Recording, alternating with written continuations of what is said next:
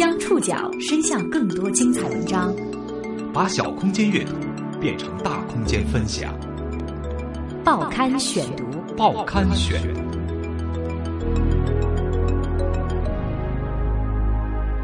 把小空间阅读变成大空间分享，欢迎各位收听今天的报刊选读，我是宋宇。今天为大家选读的文章综合了《南方周末》《中国新闻周刊》的报道，将和大家一起来说一说举报白恩培的老干部。作为副部级官员，杨维俊似乎从未融入官场氛围。共产党是执政为民嘛？你不为民，那我就不管你官有多大，我就要对你提意见。他乐于挑刺、批评、提意见。更特殊的是，他还去上访，被中纪委工作人员称为年龄最大、职务最高、反映问题不为自己的上访者。他听说我这个人敢说话、敢反映嘛，他就来找我，找我们就挂了。这一次，他坚持多年举报的白恩培也终于落马。报刊选读，今天为您讲述举报白恩培的老干部。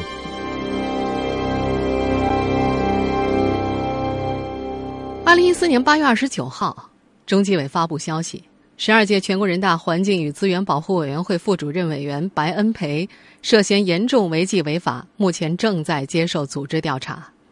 与此同时，在大同小异的报道里，一位名叫杨维俊的云南省政协前副主席，成了凭借一己之力拉下大贪官的斗士。杨维俊今年九十二岁。在过去几年里，一直坚持实名举报当地官场各种贪腐和官僚问题。他听说我这个人敢说话嘛，敢反映嘛，他就来找我，找我们就管了。我可以这个颐养天年，可以这样子享受，但是我觉得我还有精力。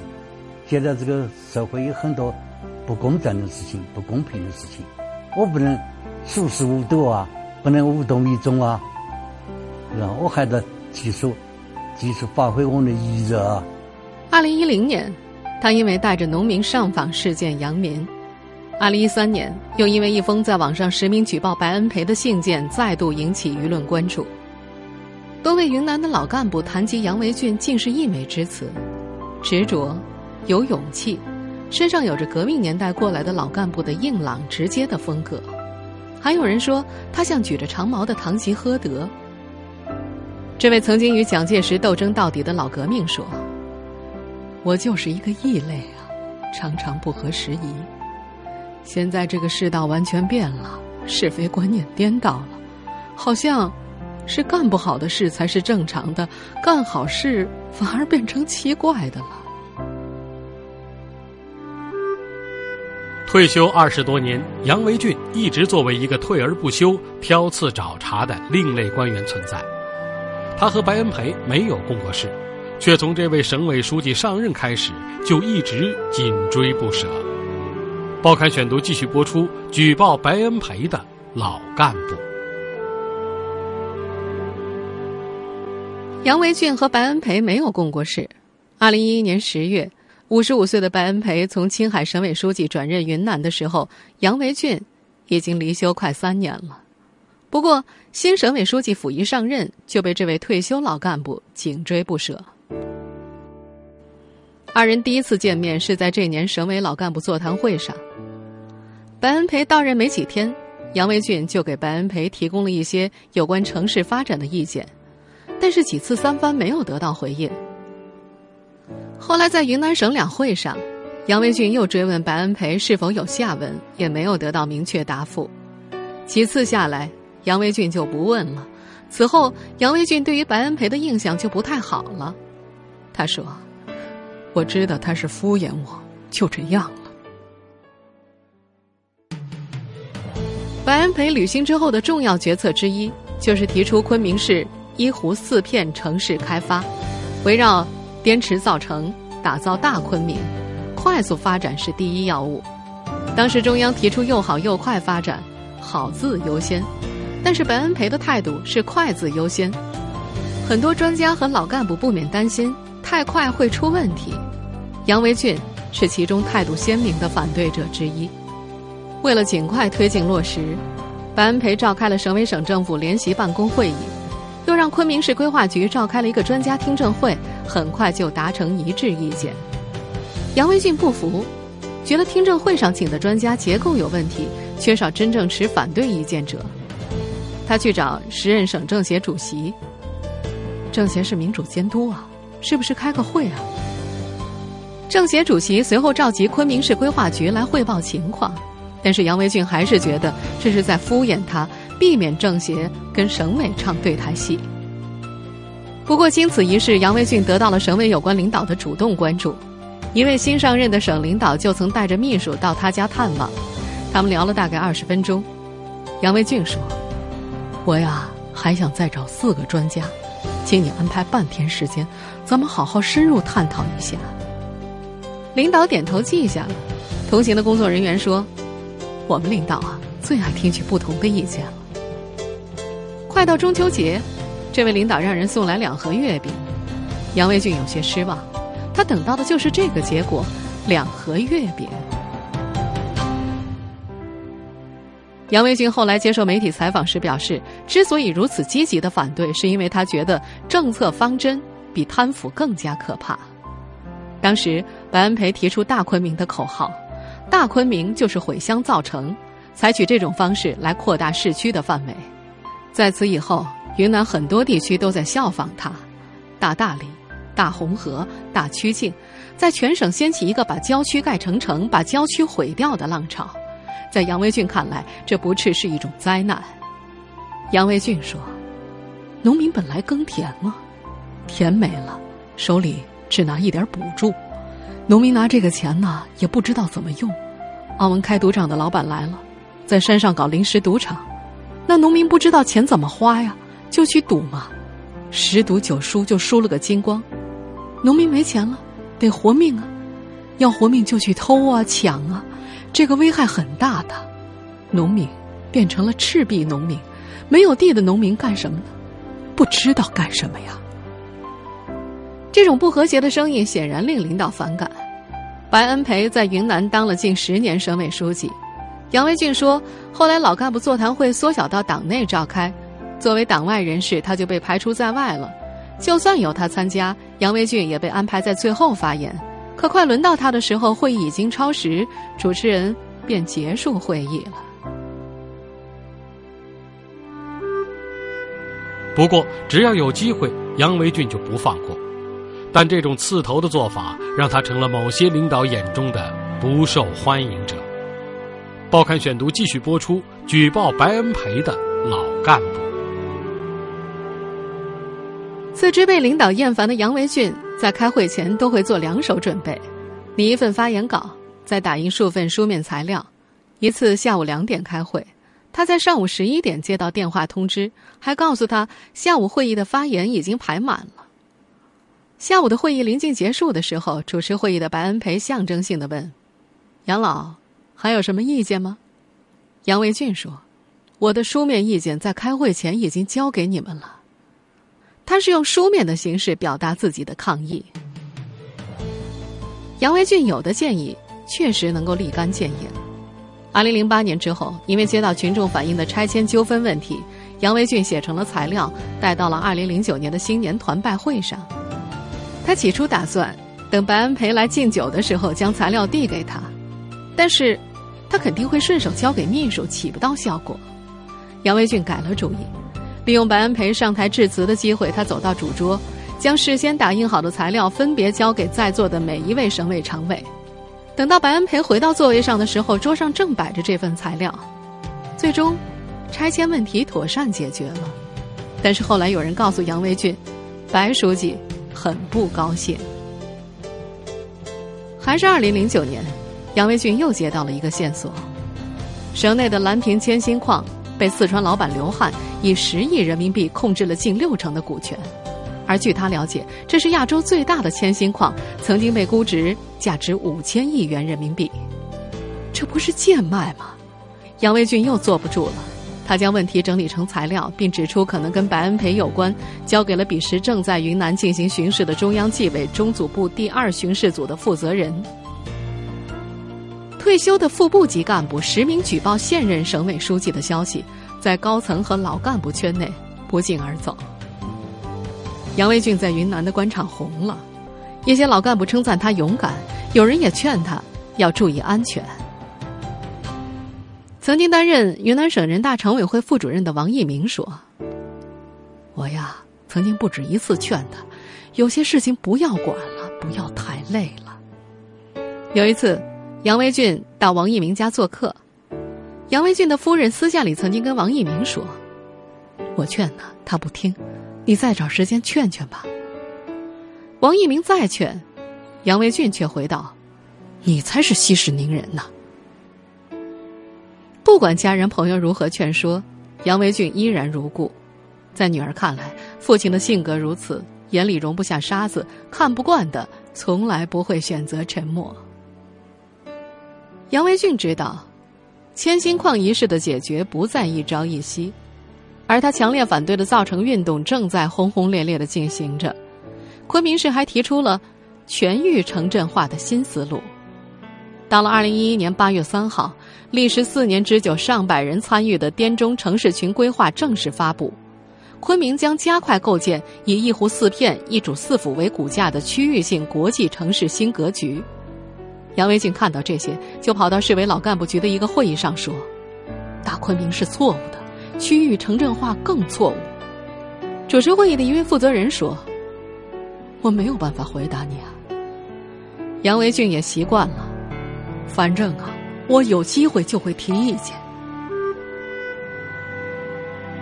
实际上，杨维俊一直是这样一个人，在他漫长的从政生涯中，他一直是个敢于批评的堂吉诃德式的人物。报刊选读继续播出。举报白恩培的老干部。一九二二年出生在昆明的杨维俊，在家排行第五，父亲杨真是滇中名将，同盟会成员，曾经担任孙中山大本营高级参谋等职。杨维俊三岁的时候，父亲被人杀害，少年杨维俊被家人送到上海读书，他自言是在家仇国恨中长大的。从小性格比较直，敢于批评。从小就有，因为我父亲是坚持为民，被军阀杀害，所以我从小就觉得我是同情穷人，我不能是只顾自己，自己的家庭，不顾国家大事，不顾人民疾苦，不能这样子。因为参与成功策动了军阀卢汉的起义，一九四九年之后，杨维俊仕途平坦。一度担任省政协副秘书长，直到一九五九年，因为拒绝揭发曾经共事过的右派社会学家费孝通，自己也被打成了右派。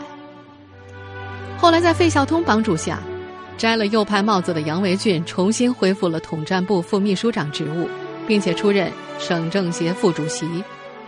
此外，他还当选了第六届全国人大代表。不过，好景不长。一次在参加云南省组织的全国人大代表视察当中，他们接到了某经营首饰厂经理的举报：一个女港商以次充好，将不合使用的旧机器设备高价卖给了该厂。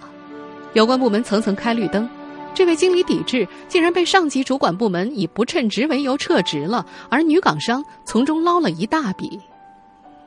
杨维俊等人经过调查，掌握了确凿的证据，向有关部门反映，要求调查。他没想到的是，这得罪了省里的某位领导，案子不了了之了。在下届出席全国人大的云南代表当中，许多代表继续留任，而杨维俊落选。他认为受到了此事的影响。一九九三年，杨维俊退出政协副主席一职；一九九八年，又从民盟的相关岗位上离休。此时。在美国留学并且就业的儿子来信要杨维俊夫妇去美国探亲。这趟探亲之旅变成了工作考察，杨维俊用了三个月的时间写了六万字的美国社会动态测记。他在观察美国社会的同时，思考着国内的问题。比如，他提到，商品经济高度发达的美国社会普遍遵守商业信用，说谎被认为是很不光彩的事。但是联想到国内，官场上。假产值、假成绩、假报表、假统计比比皆是，有些人口头上马列主义，一肚子的封建主义，讲真话的人不是没有，可往往遭到排挤打击。刚退下来那会儿，云南省委都会定期举办会议，向离退休的老干部通报工作进展。每次听取老干部发言，并且让老干部提意见，杨维俊都会准备厚实的发言稿，要求发言。但结果往往让领导的脸色并不好看。这种事情多了，就没有人再叫他去开会了。离休之后，杨维俊跟官场之人的交往也并不算多，有时候。省委老干部局组织老干部去调查参观，在一起也很少谈政治，就是旅游观光。您正在收听的是《报刊选读》，举报白恩培的老干部。八十七岁的云南大学法学院教授马明安，曾经在省政府办公厅工作过，对杨维俊很是佩服。在他看来，其他老干部一旦离休，大多安于现状，做个老好人，而杨维俊依旧像个刺头，坚持帮人维权和举报。其中，二零一二年十二月的公车上书事件，将杨维俊推向了舆论高潮。但是有人跟我讲，说是农民的土耕地被占了，走地也被占了，那么说赔偿二十五万，一分钱都没有给，那么农民呢就衣食无着。那么我就从关心农民的疾苦出发，我就到现场去看。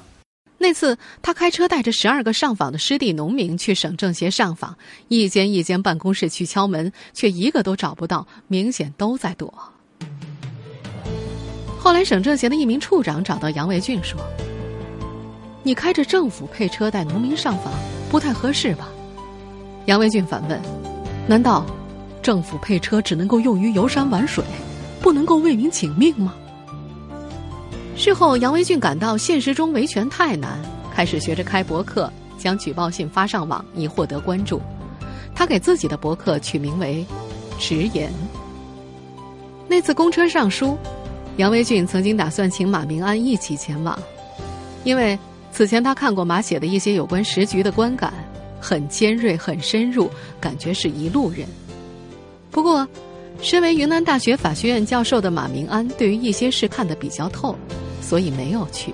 他表示：“我觉得他搞不出什么名堂来。”二零一二年，昆明下辖的晋宁县广济村等十三个村委会因为征地问题的维权画面在网上流传。二零一三年，更有过一次村民的万人集会。村民代表王春云表示：“二零一三年三月。”杨维俊主动打电话声援，并且告诉他们要依法依规维权。此后每次联系杨维俊，会将他获得的最新的政策法规告诉这些农民。后来，杨维俊亲自参加了农民们的一次聚会。根据媒体的公开报道，时任晋宁县委书记一早就来到了杨维俊家，希望他不要去。但是杨维俊反驳：“作为公民，我为什么不能参加呀？”最终。县委书记的态度从劝阻变为多去指导。杨维俊要从家中赶往三十公里之外的广济村的时候，被告知不能送他，政协给他配的公务车只能够在昆明市区跑，不得出城。不过，杨维俊最后还是设法从友人处借得了一辆车，赶到了会场。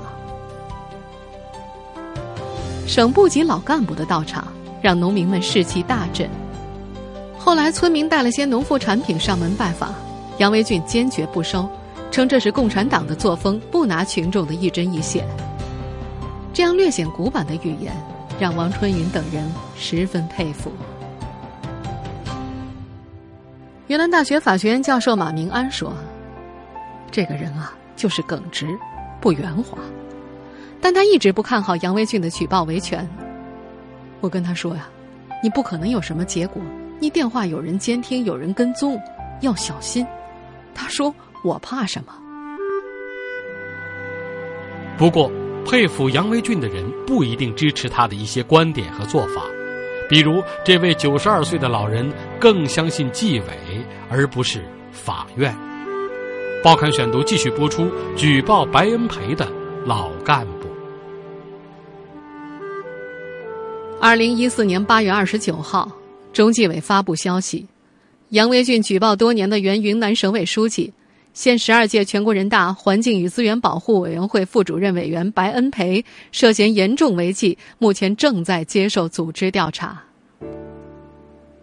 九月一号，杨维俊在家中接受蜂拥而来的记者采访，电话不断的打进来，又是上访户，一位维权者来电说要找法院解决自己的问题，杨维俊却认为对方的想法太天真，老人提高嗓门冲着话筒说：“只有通过举报给中纪委写信一条路，你那样做，我们就不是一路人了。”再见。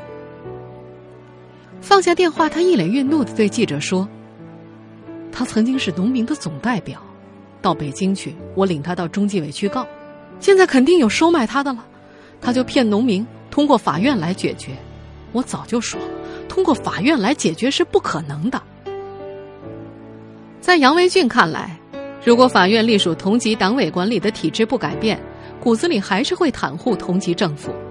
而中央提出的依法治国、法院独立办案的崭新理念，正是要解决这个问题。杨维俊本人也曾经将举报白恩培的公开信寄给中纪委和王岐山书记，他后来还将举报信转交给媒体记者，在记者的博客发出来之后，一时引发各方关注。在这封信里，杨维俊指出，云南有六大案件，而曾经的云南省委书记白恩培不能逃脱干系。客观地说，把白恩培被拉下马全部归功于杨维俊一人，并不太公允。中央巡视组前后到过云南多次，应该听取了不少人的意见。另外，如果没有目前的反腐大形势，情况也可能会不一样。白恩培落马之后，找杨维俊维权的甚至包括了官员。一位曾经在云南省政府办公厅任职的处级干部表示，二零零三年云南省两会期间。一封署名为“倒白委员会”的公开信流传，因为是用省政府办公厅的信笺写的，这位处级干部被怀疑是执笔人。后来他被追查，在担任某县县委书记的时候受贿十八万元而被判刑入狱，如今正处于假释期。这位官员说：“所谓的倒白委员会和受贿案都是莫须有的。现在白恩培倒了，他想，该是时候为自己申冤了。”他想求助于盛名之下的杨维俊。杨维俊对于传闻当中的倒白委员会一事也很气愤，但是他说需要搜集证据，他建议你最好还是写信给中纪委。听众朋友，以上您收听的是《报刊选读》，举报白恩培的老干部。我是宋宇，感谢各位的收听。今天节目内容综合了《南方周末》和《中国新闻周刊》的报道。我们下次节目时间再见。